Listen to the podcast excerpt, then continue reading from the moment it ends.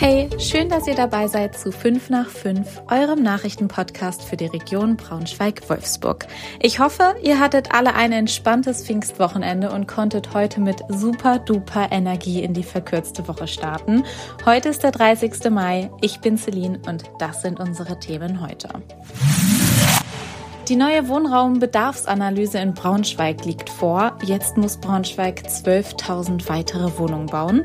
In Gifhorn haben Twitch-Streamer einen Polizeigroßeinsatz ausgelöst und ein VW-Werker bringt seinen ersten eigenen Song raus.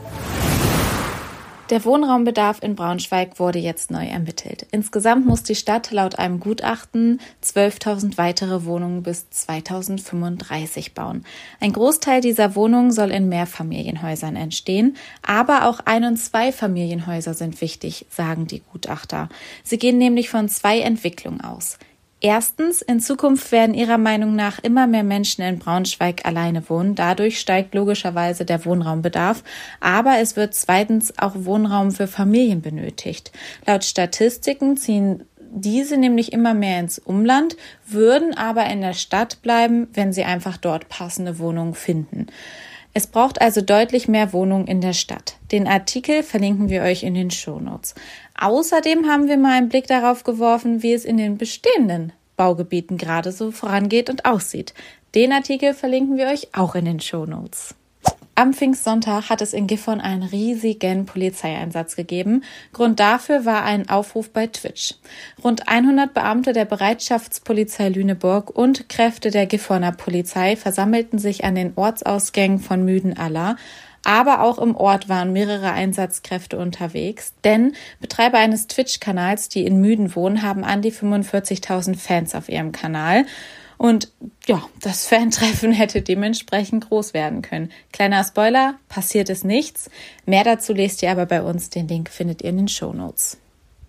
Der Wolfsburger Anthony Miaska will als Tony Watt Musikkarriere machen. Seinen ersten Song Plötzlich da hat er Anfang Mai veröffentlicht und in dem Lied geht es um seinen Weg, die große Liebe zu finden und um das Gefühl, sie endlich gefunden zu haben. Wann er seinen zweiten Song Helden in uns herausbringt, ist noch offen. Momentan sucht der VW-Werker nach einem Musiklabel, denn sein größter Traum ist es, auf der Bühne zu stehen. Mehr über Anthony lest ihr bei uns. Den Link gibt's in den Show Notes. Es war wohl das wichtigste Fußballwochenende der Saison. Egal, wo man hingehört hat, egal, wo man unterwegs war, Überall wurde über Fußball gesprochen. Nicht nur Bayern und Dortmund, auch in unserer Region sorgten die Vereine für Nervenkitzel. Eintracht Braunschweig bleibt in der zweiten Liga, VfL Wolfsburg hingegen verspielte die Chance auf den Europacup. Ein Spieltag mit Nachwehen. Das Heimspiel des VfL Wolfsburgs gegen Hertha BSC war von Anfang an als Risikospiel deklariert. Kein Wunder also, dass das Polizeiaufgebot groß war und Sicherheitsmaßnahmen extrem hoch waren.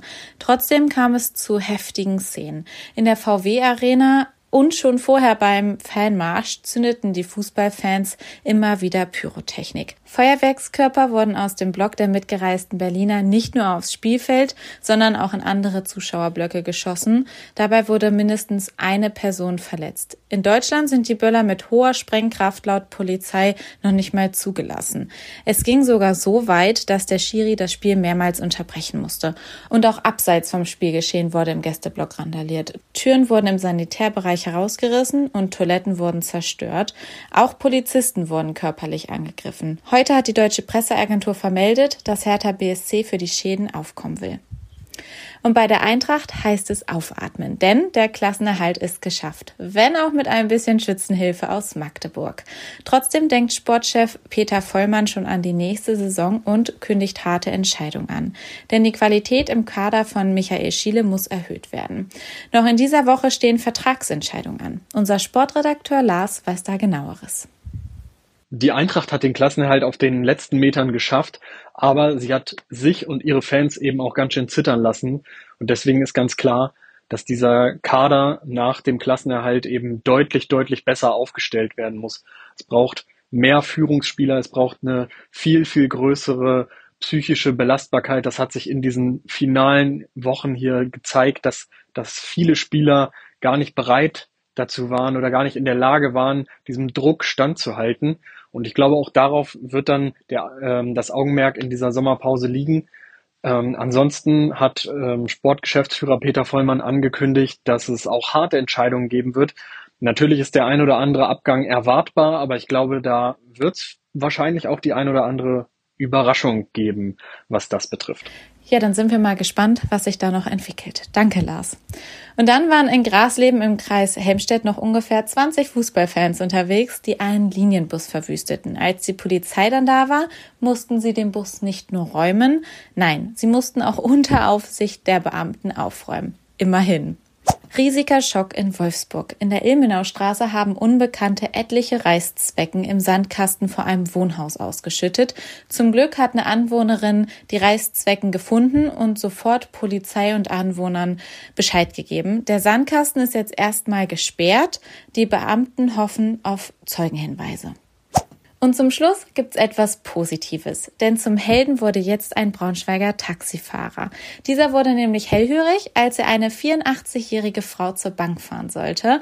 Ihre Freundin hatte angeblich einen tödlichen Verkehrsunfall verursacht und kann nur mit einer Kaution in mittlerer fünfstelliger Höhe aus der Haft entlassen werden. Als die Frau dem Taxifahrer sagte, dass die Staatsanwaltschaft für die Fahrtkosten aufkommen werde, reagierte der Taxifahrer genau richtig. Er informierte die Zentrale und von dort aus die Polizei. Dann fuhr er das Betrugsopfer zur Polizei und blieb während der ganzen Vernehmung bei ihr. Ein richtiger Alltagsheld. So, das war's für heute mit eurem Lieblingsnachrichtenpodcast. Jetzt geht's auf in den Feierabend.